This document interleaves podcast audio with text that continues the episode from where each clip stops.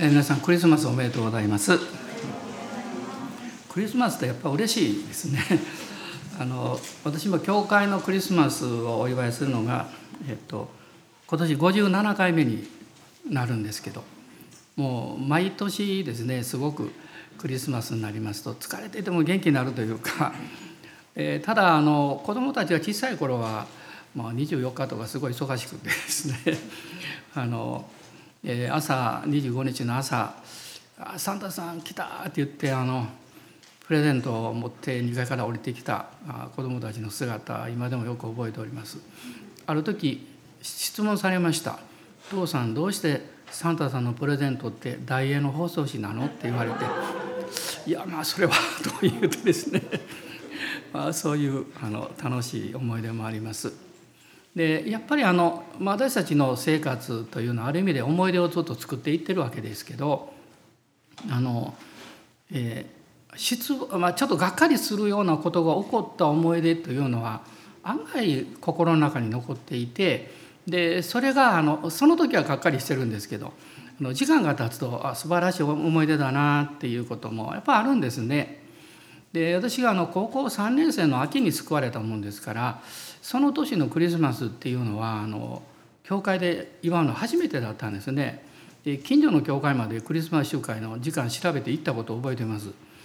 でその24日に、まあ、仲間と集まってですねあることを計画したんです。でそれはまあその1週間かけて準備したんですけどもあのティッシュティッシュですねピンクと白のティッシュでそれぞれお花を作りましてそんなやりませんよ結構大きなバラの花みたいなですねそれをものすごいたくさん作ったんです。で日曜日の夜、まあ、先生のお願いして何人かもう泊まる覚悟でですねあのその当時の教会も結構天井が高くって、まあ、白い壁がずっとありましたのでツリーの形にそれをつないでですねセロテープで裏このずっとツリーの形にこう山形のこうこういうのをですねはしごをかけてね、えー、と両壁に2つずつぐらい白とあ、あ、あのピンクのザーってやったんですもう終わったのもう12時回ってたと思うんですけどもう翌日の朝は6時から蒼天礼拝があるんでもうやらなきゃっていうことでもう楽しくですね一生懸命やったのを覚えてるんです。であの朝、えー6時前に来ましたらなんとその貼り付けたものがほとんどでも落ちてしまってたんですね。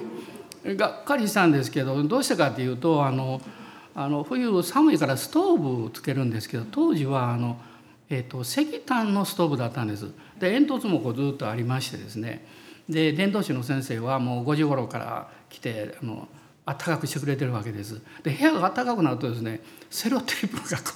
う剥がれてきてしかもあの繋いでるもんだから上が剥がれると重みでこう全部がうわーっと落ちてですねあの蒼天礼拝に来られた兄弟姉妹たちが何とも言えない あの、ま、もしなさそうな顔 わけなさそうな顔でですねで僕らもこうちょっとショックを受けてたんですけどみんなとっても喜んでくれました。あの壁にはなくなったんですけど床の方はこうきれいなあのお花であのいっぱいになったんですね。まあ今考えるとこれあれもし落ちていなかったらただそういうことをやったというだけの思い出かなと思うんですけど落ちてちょっとがっかりしたのでとってもあの素敵なあの思い出になっております。だから皆さんもいろんな経験なさると思うんですけどその時はね寂しいなとか辛いなとかちょっと苦しいなと思うかも分かりませんけどきっという思い出になると思いますので、まあ、主に期待していただきたいと思います。で今朝はクリスマスの箇所をあのお読みいたします。えーマタイによる福音書の1章のえ18節から25節まで、マタイによる福音書の1章の18節から25節です。キリストイエスの誕生は次のようであった母マリアはヨセフと婚約していたが2人がまだ一緒にならないうちに精霊によって身ごもっていることが分かった夫のヨセフは正しい人でマリアを晒し者にしたくなかったので密かに離縁しようと思った。彼がこのことを思い巡らしていたところ見よ主の使いが夢に現れていった。ダビデの子ヨセフよ恐れずにマリアをあなたの妻として迎えなさい。その体に宿っている子は精霊によるのです。マリアは男の子を産みます。その名をイエスとつけなさい。この方がご自分の民をその罪からお救いになるのです。このすべての出来事は主が預言者を通して語られたことが成就するためであった。身を処女が身ごもっている。そして男の子を産む。その名はインマヌエルと呼ばれる。それは訳すと神が私たちと共におられる。という意味である。ヨセフは眠りから覚めると主の使いが命じた通りにし自分の妻を迎え入れたが子を産むまでは彼女を知ることはなかった。そしてその子の名をイエスとつけた、まあ、クリスマスというのはあの、まあ、全てのですね人々の心の中にある、まあ、夢と希望それをこう引き出してくれるそういう時ではないかなと思います。でクリスマスって何なんですかっていうと、まあ、昨日もそういうお話したんですけども、まあ、2つの大事なことがポイントなんですね。一つは神の御子がイエスという人間となって救い主としてこの世に来てくださったということです。2つ目はこの方があなたや私の罪のために十字架にかかって死に葬られ復活して天に昇り私たちに永遠の救いと聖霊様を下してくださったこの神の子となるという素晴らしいこの立場をね与えてくださったということなんですね。でこの神の御子があのイエスという人間としてこの世においでくださったこれはあの神の受肉という表現を使うんですけど、まあ、そのことが今日の世界もそうですね世界を変えているわけなんですね。でまあ、皆さんあの例えばあの生年月日とかこう書かれる時に年号はどういうふうに書かれるんですか？私はいつも西暦で書くんですね。でそれを書く時にいつも思うんですけれどもこのえ西暦っていうのは今は AD なんですけどその前は BC と言いますね。で BC 西暦 BC というのは Before Christ キリスト以前というこの略なんですね。それからあの AD というのはこれラテン語なんだそうですけどもあのアンノ・ドミニ主キリストの都市というあの言葉の略語なんだそうです。だから皆さんが何かに AD って書かれた時に「あ主キリストの年2022年3年」とこういうふうに書くんだということを覚えていただければいいなというふうに思います。そしてこの4つの福音書にはその系図があるわけなんですけどその形が違うんですね。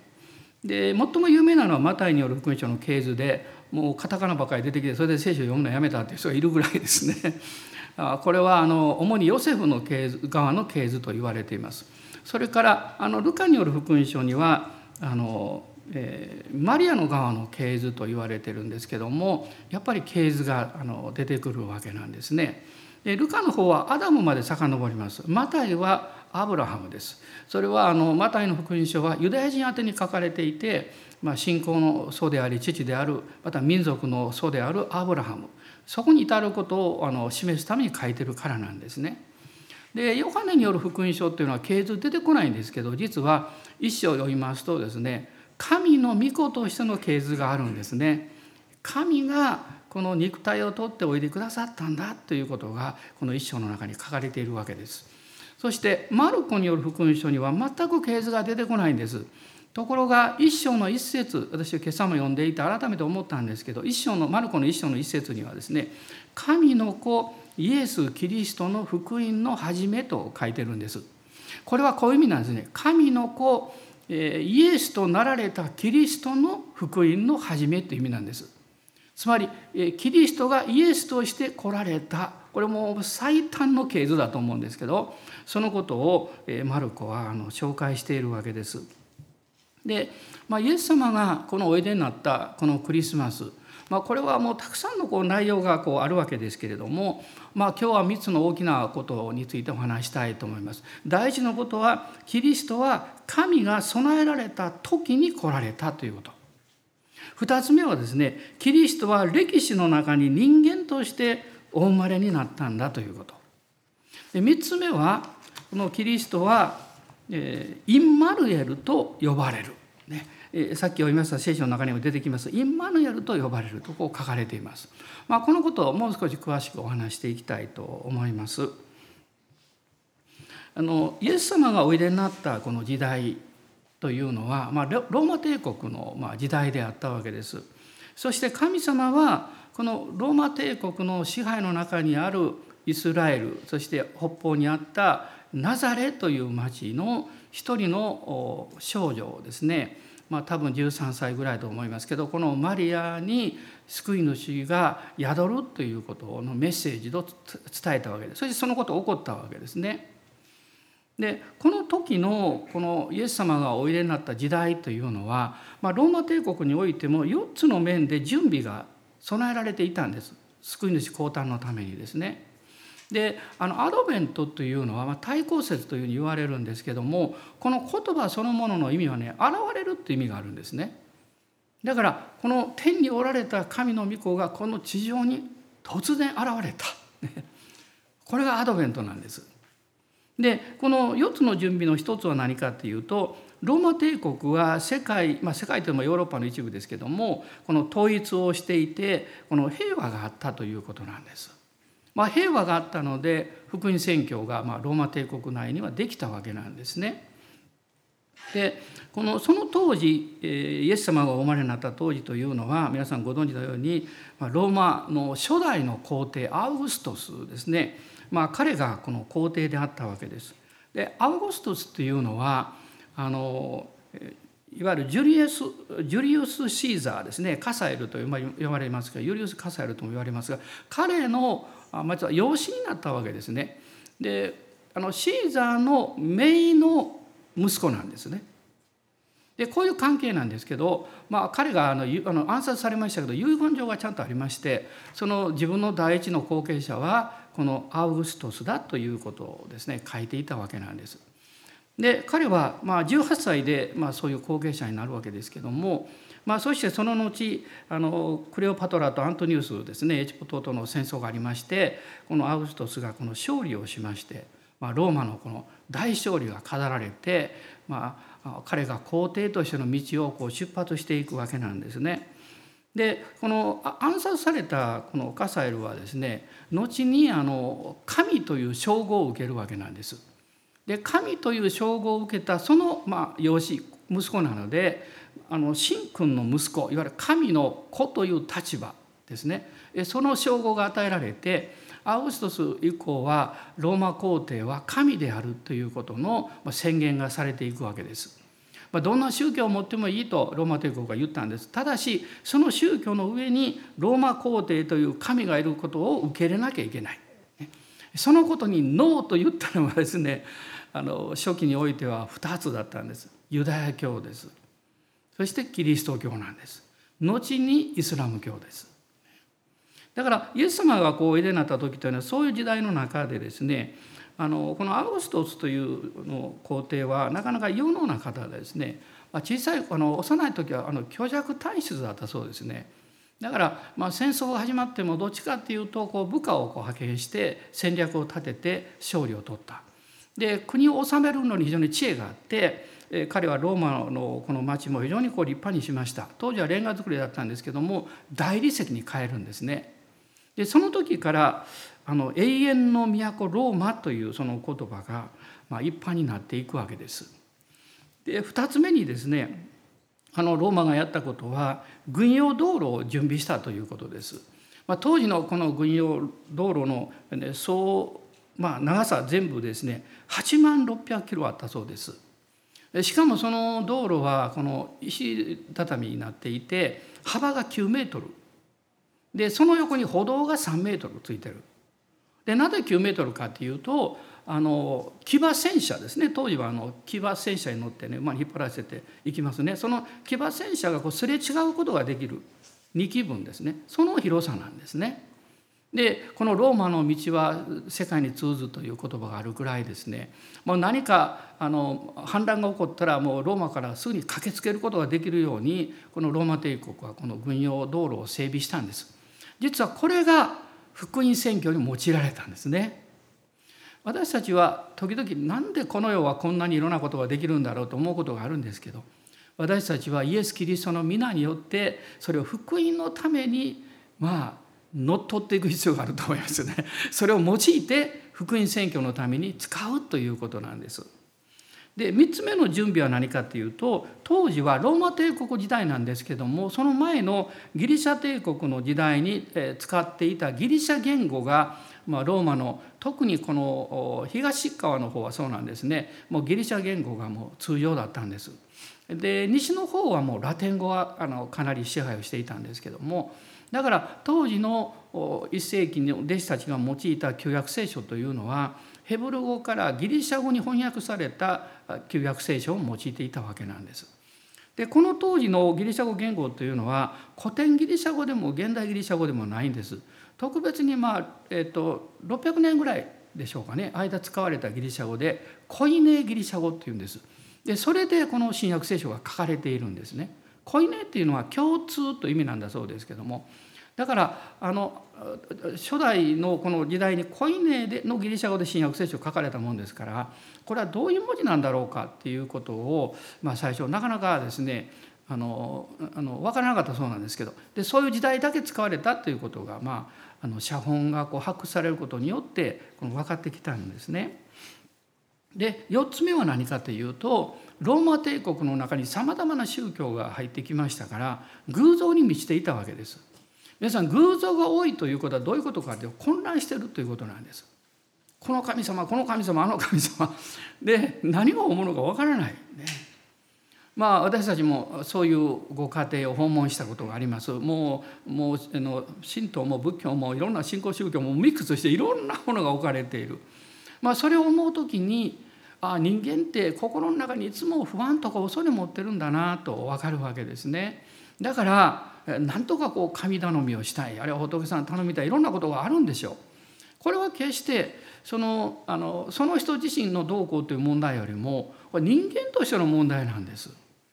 だからそのそういうものがたくさんあるということはそれだけ人々は本物を探しているということなんです。まあ、今の時代はあのえーまあ、多元論と言われてますけどあの何を信じてもいいんですよとその人なりにこれが自分の救いの道だと思ったらそれを信じたらいいという時代なんですね。で一つの宗教が他の宗教を侵害してはならない、まあ、こういうことが言われる時代なんです。であのそういう時に私たちは一つの質問をすることできるんです。あなたが何を信じようがどういう哲学思想を持っていようがそれは構わないけども一つの質問はあなたはそれで本当に幸せになるんですかということなんです。あなたの人生はそれで本当に満足して幸せになってるんですかという問いかけですね。それを私たちはあのすることができると思います。でこういうふうにあの混乱した時代にこの福音が伝えられました。しかも社会的なあの貧富の差はもちろんそうですけど権力闘争の差はいっぱいありましたからね。あのイエス様を信じた時にみんな神のことされてあの地位もあのそういう差別もないんだって男も女もないみんな同じなんだよというこのあの教えというのはですね瞬く間に広がっていくわけなんですね。だから初期の時代は奴隷とか婦人の地位も低かったですから女性とかですね貧しい人々とかそういう方たちがもうたくさんイエス様を信じてクリスチャンになっていくんです。でも彼らはただなったわけじゃなくってキリストを信じて人生が変えられるんですね。愛する人生に変わるんです。自分の人生を卑下しない生き方に変わるんです。そうするとですね人間はどう変わるかっていうと自分の価値観や自分の人生に良い自信を持つと人々は他の人のために何かしたいという気持ちになるんです。あの自分の中に満足やえー、まあ、自信がないとですね他の人のことどころじゃないわけですね自分のことで精一杯ですから。だから、まあ、ローマ帝国でも、まあ、私もあのコロナのことがあってローマ帝国時代の初期のクリスチャンの時代のあの、えっとえっと、いろんな疫病について調べたことありますけどやっぱりいろいろ流行ってるんですね。でもそういう中でですね一番活躍したのは誰かっていうと実はキリストを信じた人々だったんです。彼らは恐れないであの近隣の人々を助けたんですね自分も感染して亡くなった人もたくさんいるわけですだからあの残されてる記録の中にですねあのクリスチャンの記録もあるんですけどそうでない記録の中にあのある地位の上の方が手紙を出してましてね「お前たちはあの、えーと、キリストを信じてる彼らを見習えと彼らは臨時を助けてるじゃないかってこういう記録残ってるんですね。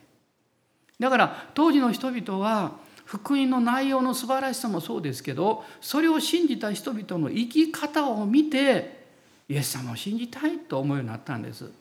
おそらく皆さんもそういう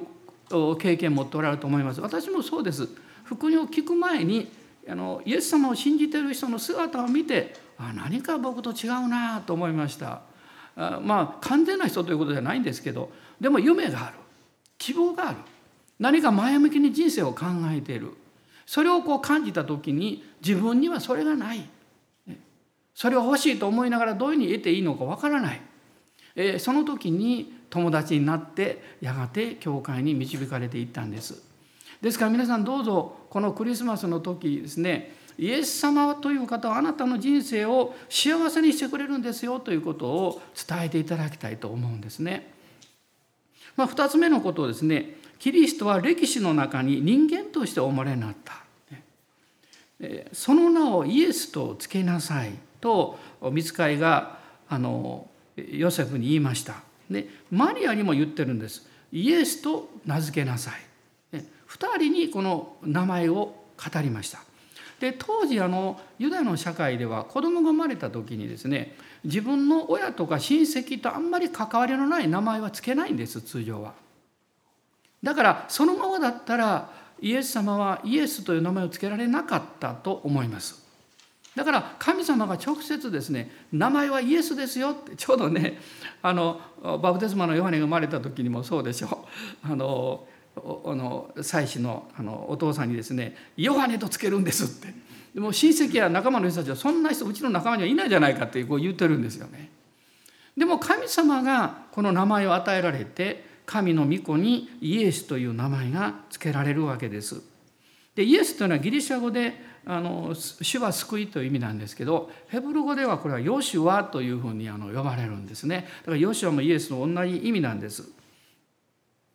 でこのマリアとヨセフにあのそれぞれ違った形で見つかりが語られるんですがヨセフに関しては今日読んだ箇所の中にあるんですが一章の21節です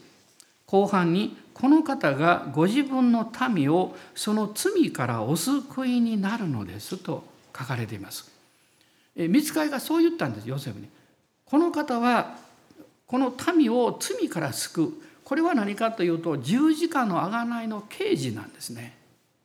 誰もそんなこと考えたことがない分からなかった。ヨセフさえもそれを聞いたけれどもえどういう意味なんだろうと思ったと思います。でも中身を先に掲示されたんですこの方は罪を許すためにおいでになるんだつまり私たちを罪から救うために来られる救い主なんですよということです罪は人生を不幸にしますその心に闇を作ります。光が入ってきてもそれをこの遠ざけようとします。そうすると感謝がなくなるんですね。それから喜びが奪われてしまうんです。良いことを聞いても少し悲願で受け取ってしまうんです。少し歪んだ形で受け取ろうとするんです。それは心の中に闇があるのでその部分がですね影響を与えるんですね。でもこの心の闇まあ、それは人間関係の苦しみとか生きることの戦いそういうものも含めて孤独感とか、まあ辛い経験とかそういうことを通してどんな人の心の中にも入り込んでくるんです。でもこの闇に打ち勝った方がおられるわけです。このヨハネによる福音書の一章を開いていただきたいんですが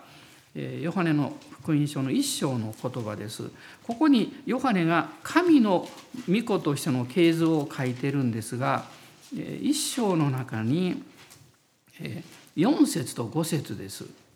この方には命があった。この命は人の光であった。光は闇の中に輝いている闇はこれに打ち勝たなかったあなたが自分で心の闇を取り除こうとしても難しいでしょうある程度抑えることはできるちょっと形を変えることはできてもなくなりはしないただ一つの方法は光が入ってくることです。ね、で戸を閉じてますと真っ暗闇ですけど少しこう戸を開けると光が朝日がバー差し込んできますね。これを止めるのは難しいです。闇を追い払う必要はないんです光を歓迎することなんですあなたの心の中にある闇をあなたが頑張ってなくす必要はないんですキリストは光そのものですからイエス様を歓迎して心の中に受け入れることですそしてこう祈るんです。私はイエス・キリストを受け入れます。あなたは私のメシア救い主です。すると光があなたの心を照らしてあなたの人生を変えていってくださるんです。まあ、私たちこの現代社会においても、まあ、繁栄の結果としての不安と空虚というものがある意味で満ちているわけです。だから社会的な不安もありますし精神的な不安もあるしでも根源的な不安というのは何のために生まれて何のために生きるんだろうというそういうこの問いかけが以前よりもますます強くなってきていると私は思います。でもイエス様は命としてこの世界においでくださってあなたがキリストを信じる時にこのあなたの中に入ってくださってこの心の闇を取り除いてくださるそれを追い払ってくださるんです。この今一章の4節と5節を読みましたけれども闇はこれに打ち勝たなかったと書かれています。打ち勝たなかった闇は勝てなかったそしてキリストを受け入れる時にあなたの人生の中に起こる素晴らしいことがあるわけです。一つはあなたは罪の許しと永遠の命を与えられるということです。罪の許しと永遠の命です。二つ目はですねあなたの生活の中から人生の中からの恐れが消え去っていくということです。恐れがもう二度とやってこないということではないんです。いろんな形でやってこようとするんですが、しかしあなたはそれにいつも打ち勝つことができるんですね。まあ、私の人生のこの現実の恐れもありますし、また死というこの恐れもあります。ある方があの偉いお坊さんにですね質問をなさってるえそれは私ちょっとあのポッドキャストで聞いたことがあるんですけどもその時にあの、まあ、高層の方がおっしゃってるんですね。結論としては「分からんね」ということでした。ででも正直な方だなと私思いました、ね、分からない、大体お釈迦さんもそうですからね。分からないからあのそういう人生に入ったわけですからね。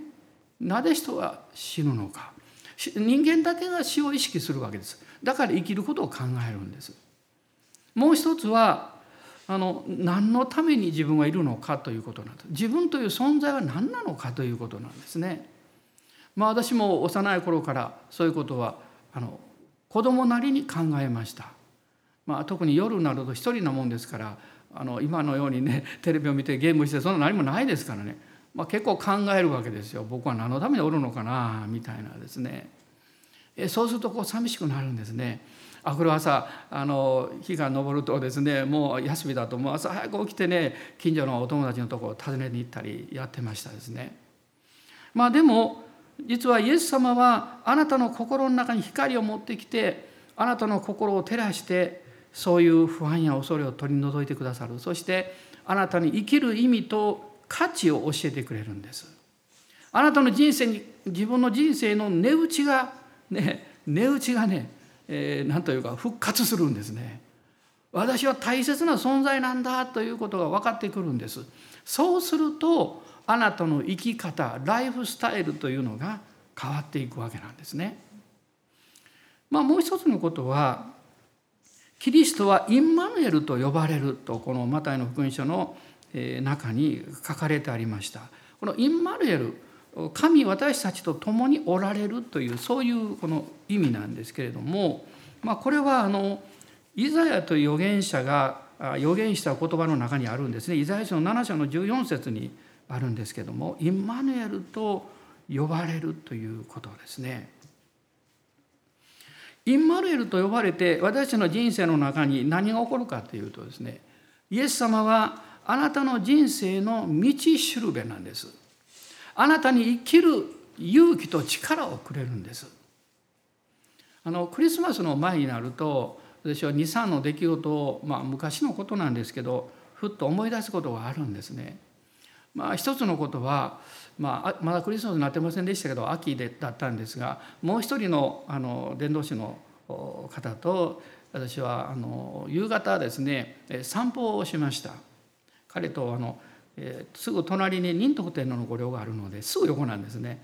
で道じゃなくってその御陵の堀のこうあのなんか縁というかねそこをこう歩こうが楽しいので2人で歩いてました。ぎょっとしたんです。あの堀の中を覗いた時に顔がそこにあったんです。あのおばあちゃんの顔首から上だけがこう手の先があってこういうふうにですね堀にしがみついている。ビクッとしました一瞬。あでもこの人生きてるんだと思ってで2人いましたので幸いそのおばあちゃんの手を握って引き上げたんです。一人だったらとても難しかったかもわからない。重いですから濡れるとね衣服とかあるんで。で引き上げてそのまま2人で抱きかかえて教会すぐ近くですから教会に連れて行って救急車呼んででであのお世話したんですね。でまあ最終的にはあの救急車に乗せられてそのおばあちゃんがあの病院に行かれたんですけどもその時にですねあの自分はまあ命は助かったわけですけどでも彼女はぽつりと言ったんですね。死にたかった。死にたかった、ね、詳しいことは分かりませんがあのまあお家の家庭の揉め事があったようなんですね。死んだ方が良かったになんであんた方助けたの？みたいなですね、まあ、そういうふうなお顔をされていたのが非常に印象的だったんですね。でもあなたは死ぬために生まれたんじゃないんですよ。生きるために生まれたんです。死ぬために生まれてくださった方は世界でたった一人。それがイエス・キリストです。死ぬことによってあなたは生かすためです。そしてこのイエス様の御言葉があなたの人生のこの道しるべになっていくんです。このイエス様はインマヌエルとしてあなたの中においてくださる時にあなたの人生を癒してくださいます。なぜなら神様の愛を持ってきてくださるからです。人の心が変わるのは愛に触れることしかないんですね。あの訓練しても教えてもある時まではできるんですけどちょっと時間が経つとバネのようにバーッと元に戻ってしまうんです。でも神様の真実の愛はあなたを癒すことができるだからあなたが心を開いてイエス・キリストを通してこの神の愛をご自分の心の中に受け入れるということが必要なんです。そうすると癒しが起こるんです。ま、第一ヨハネの4章の10節にこういう御言葉があるんです。神がまず私たちを愛してくださったという言葉なんです。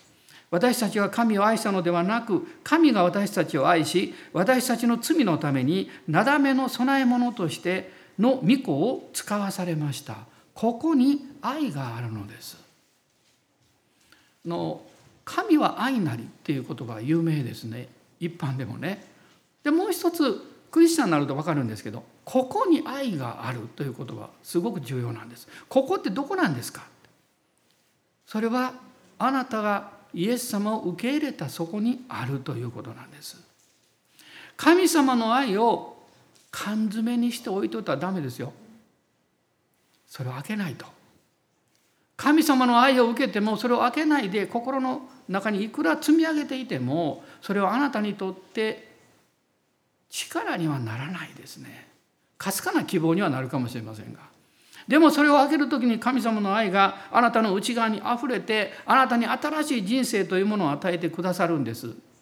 誰でもキリストにあるならばその人は新しく作られたものですと言われてるんです。誰でもその人は新しい考え方を持つ人とは言ってないんです。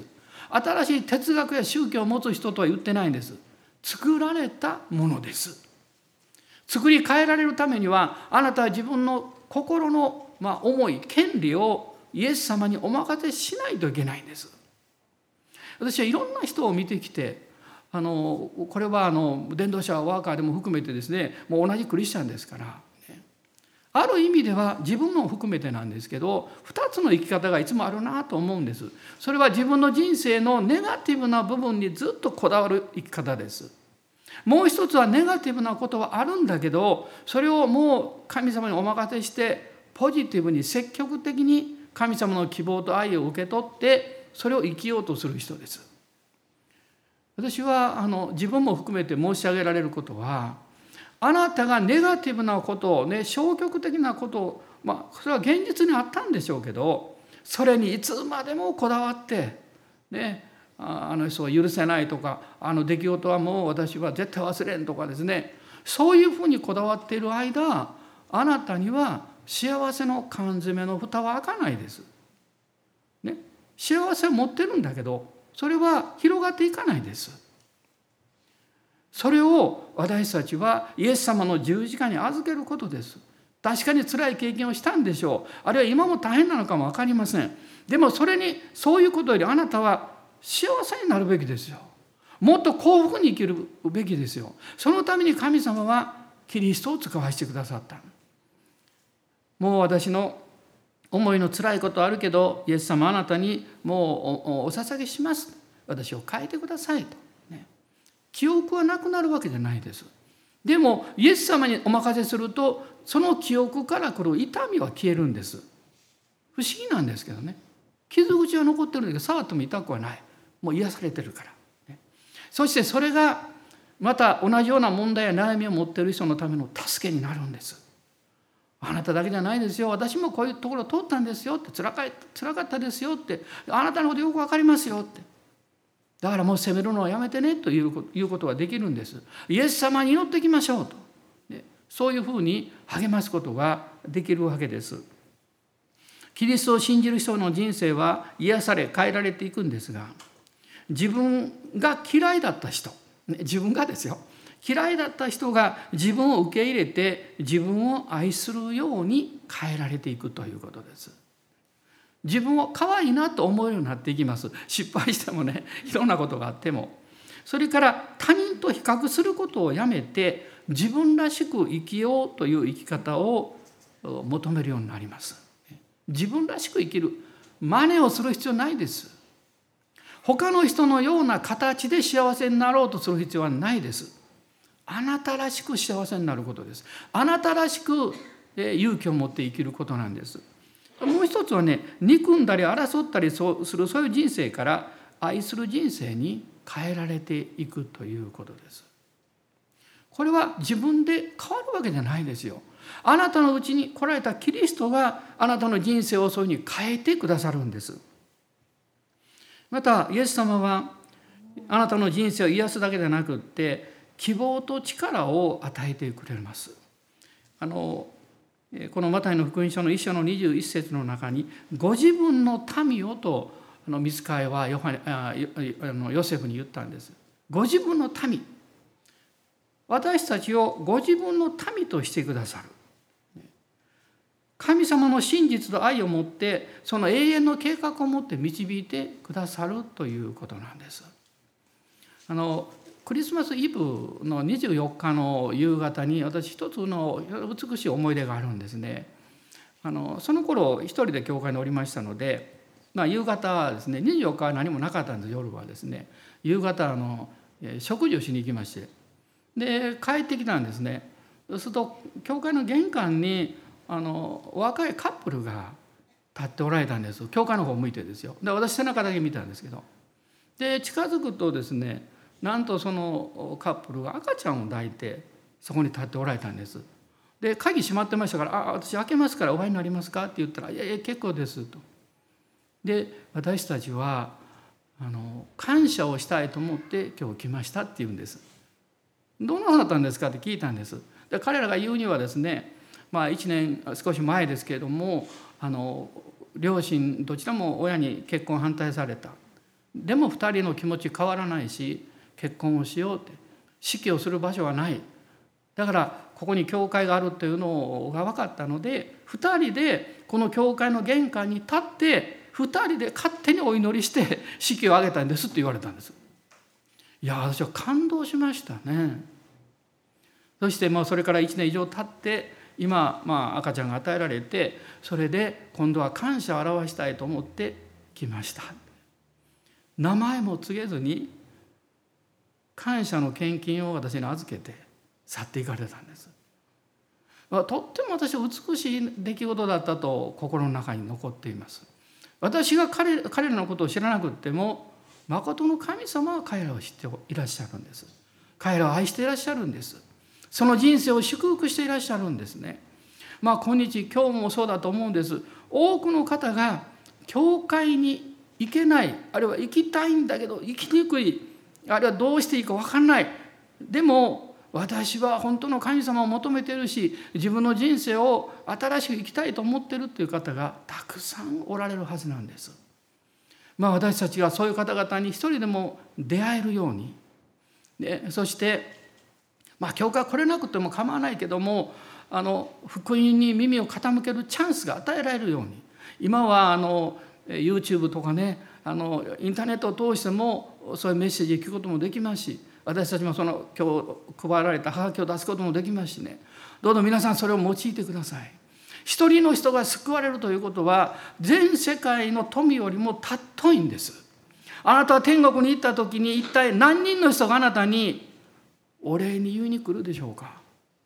あなたがイエス様のことを伝えてくれたんですよっていや私知らなかったってでも何かこう案内トラクトを配ったり、えー、たまたまこう話をしてる時に隣に誰かが聞いていたということもあるんですね。私もそういう経験をしましたから。たくさんの人と共に御国で、ね、大いなる宴会を持ちたいなと思うんですね。イエス様はあなたの人生の中に勝利と永遠の希望愛を与えてくださいます。これがクリスマスなんです。まあ、最後に皆さんがよく知ってるお話をしたいと思うんですけどこのルー・ウォーレスという人の話なんですが、まあ、ルー・ウォーレスという彼はまあもともと学者でですねキリスト教が大嫌いなアメリカ人だったんです。でこの国からキリスト教をもうもう撲滅したいというその意欲を持ったんです。で彼はあの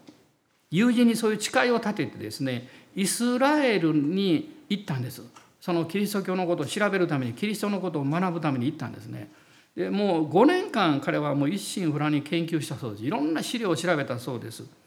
莫大なですね資料に囲まれながらキリスト教撲滅論っていうのを書き始めたんです。ところが途中でもうもうペンが進まなくなったんです。そして彼はそれを置いてひざまずいてそこで祈ってイエス様を救い主として受け入れたんです。もうまともにですねキリストに反発して歴史からクリスチャンたちの歩みから語られた説教からいろんな資料を調べた結果彼が唯一得た結論はただ一つなんです。イエスは神の御子キリストであったということ。そしてこのキリストイエスイエス・キリストが救い主であった。彼はそのように受け入れてそして彼はそこから新しい人生をスタートします。そして彼は撲滅論ではなくって有名な小説を書きます。それがベンハーなんですね。ベンハー。ハー家の息子という意味なんですね。この弁破の中で彼は伝えたかったんです。最終的な人生の勝利っていうのは世の権力とか力とかそういうものじゃない。それがあの最優先されるように見えることはあるけれども絶対永遠には続かない。必ず終わりが来る。本当の力は神様の愛による許しであるということを彼はそこで伝えたかったんです。そしてその真の許しはイエス・キリストが十字架で流された血潮によるだから弁破の最後にはね雨の中イエス様の血がこうこう流れてくるそういうのがあるんですね。許しそれはあなたがイエス・キリストを信じて受け取ることのできる最高のプレゼントなんです。そしてその許しを受け取った時にあなたはずっと考えてきたけどなかなかできなかったことができるようになるんです。それは自分を許すということです。自分の人生を許すということです。そしてあなたは新しい生き方がそこから始まっていくことを経験するんです。どうぞお立ち上がりください。今朝私たちはもう一度このヨセフに見つかりが語ったことを思い出したいと思います。マリアは男の子を産みます。その名をイエスとつけなさい。この方がご自分の民をその罪からお救いになるのです。イエス様は今朝も救い主でいらっしゃいます。まだイエス様を知らない方いらっしゃったらあれは知ってるけど信じてない方なんとなく信じてる方今日は勇気を出して心を大きく開いて受け入れましょう。またイエス様を受け入れてるけれどももうあのまだ封を切ってない缶詰のように神様の愛があなたの心にまだ流れていなくってあなたの心に闇がすぐに支配してしまうというそれを感じている方いらっしゃったら今日私はイエス様あなたを通して神様の愛を受け入れます、ね、もう遠慮なく受け取りますと、えー、そのようにお祈りください。今一緒にしばらく祈りましょう。アーメン。ハレルヤ感謝します。アーメン。主よ今日信じる勇気踏み出す勇気愛する勇気をあなたからいただきたいです。一人一人にあなたが語り触れてください。ハレルヤ感謝します。ハレルヤ感謝します。イエス様あなたの皆を褒めたたえます。アーメンハレルヤ。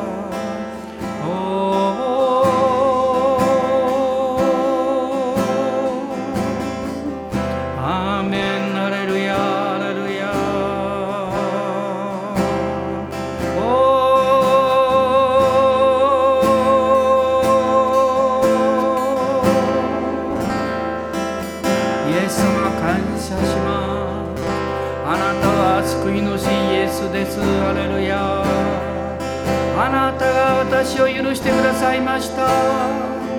私の人生を新しくしてくださいました。アーメンアーメンアレルヤ。